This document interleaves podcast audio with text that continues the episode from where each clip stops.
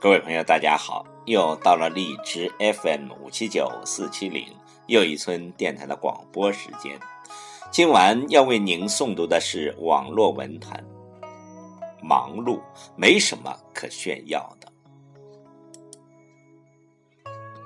当代成功学的毒害辐射面太广，其中一条就是让不少人觉得，因为成功的人就是忙碌的人。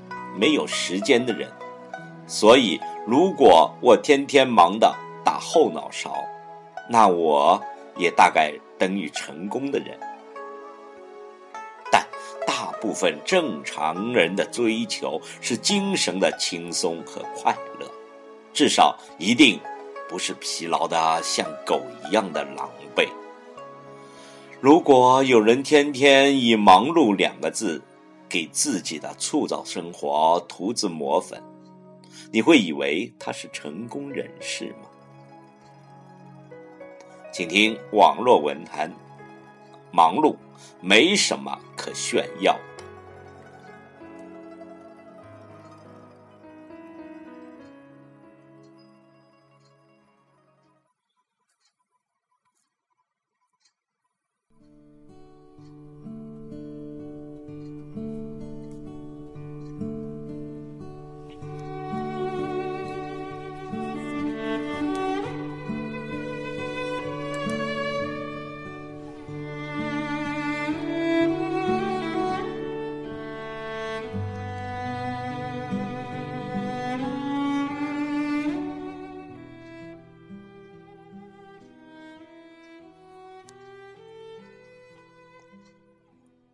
这两天，脑子里总盘旋着台湾知名画家、诗人与作家蒋勋的一段话。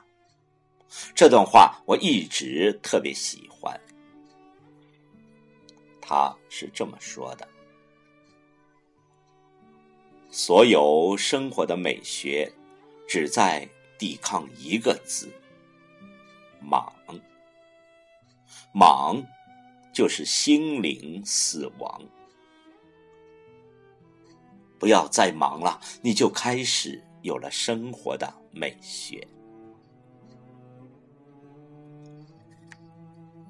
当今大家都在忙，忙仿佛成了意义的代名词。如果今天我很闲，而某人在微信朋友圈发出了每天。只能睡四个小时，忙到了半夜，这种信息，那么我貌似就被他远远的甩在了身后。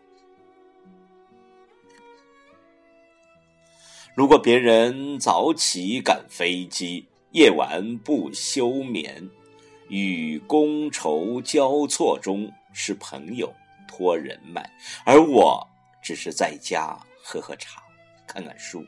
我是不是就堕落了？这是很多人内心的问题。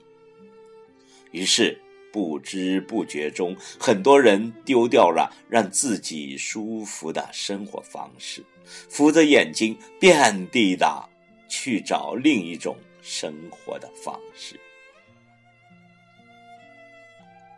说实话，我的事业里不乏拼命三郎和三娘们。我承认，这些人的奋斗热情，在很多的时候为我打了不少免费的鸡血。他们不顾一切，他们目光炯炯，随便一条微信就已经是最好的励志鸡汤。但不好意思，我现在越来越厌烦这种赛忙碌的行为了。如果你真的享受加班加点，真的沉醉于定期的发烧、头痛、打点滴，真的浸淫于没时间的优越感之中，那么我只能说，你真的有病了。别自欺欺人了。上述假设还有可能约等于你很蠢。工作效率很低，或者你做的决定多半都是错的，只能不断的补救，少走弯路。比起那些天天在喧闹中拼命，像对待陀螺般抽打自己的人，我现在更欣赏那些活得有张有弛、游刃有余的人。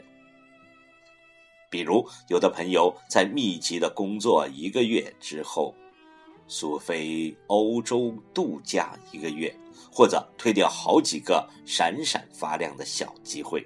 宅在家里好几天，不洗脸也不社交。我还特别欣赏一位朋友，他的生活很有滋味，身处模特圈，却从不受浮华习气的影响，从不拼命的拉拢资源、造人气，把自己搞得疲惫不堪。他曾经对我说。人可以决定自己看到什么，听到什么。有些东西他选择不去接触，因为他觉得自己可能会受到不好的影响。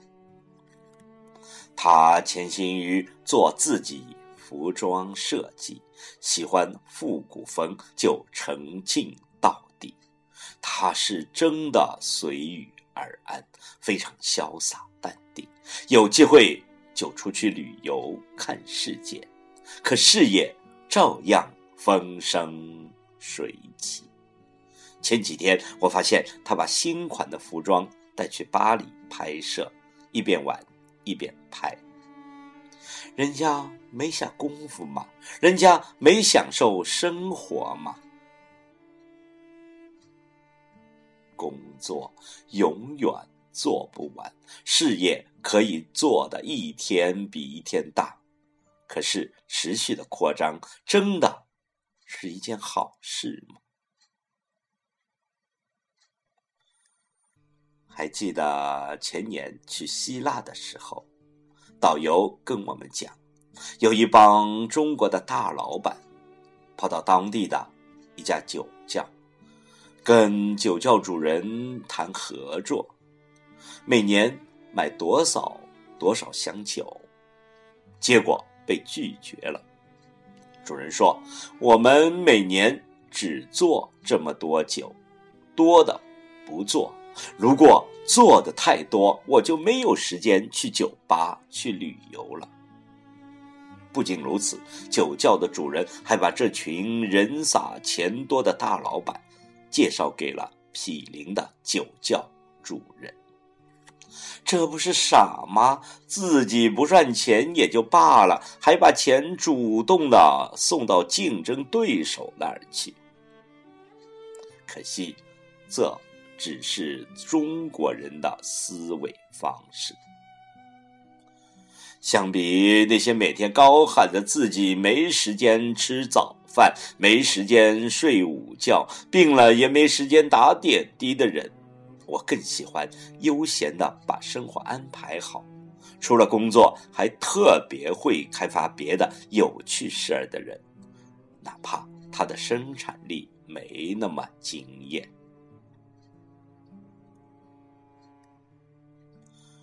在意义太多的时代，意义少就是奢侈品。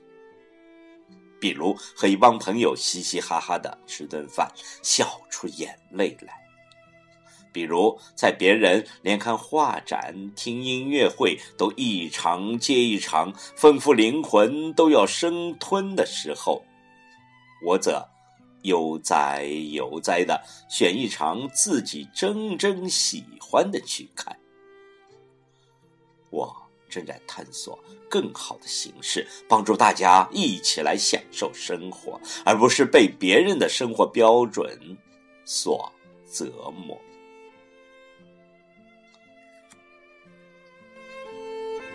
别再标榜自己多忙碌了，现在不流行这个了。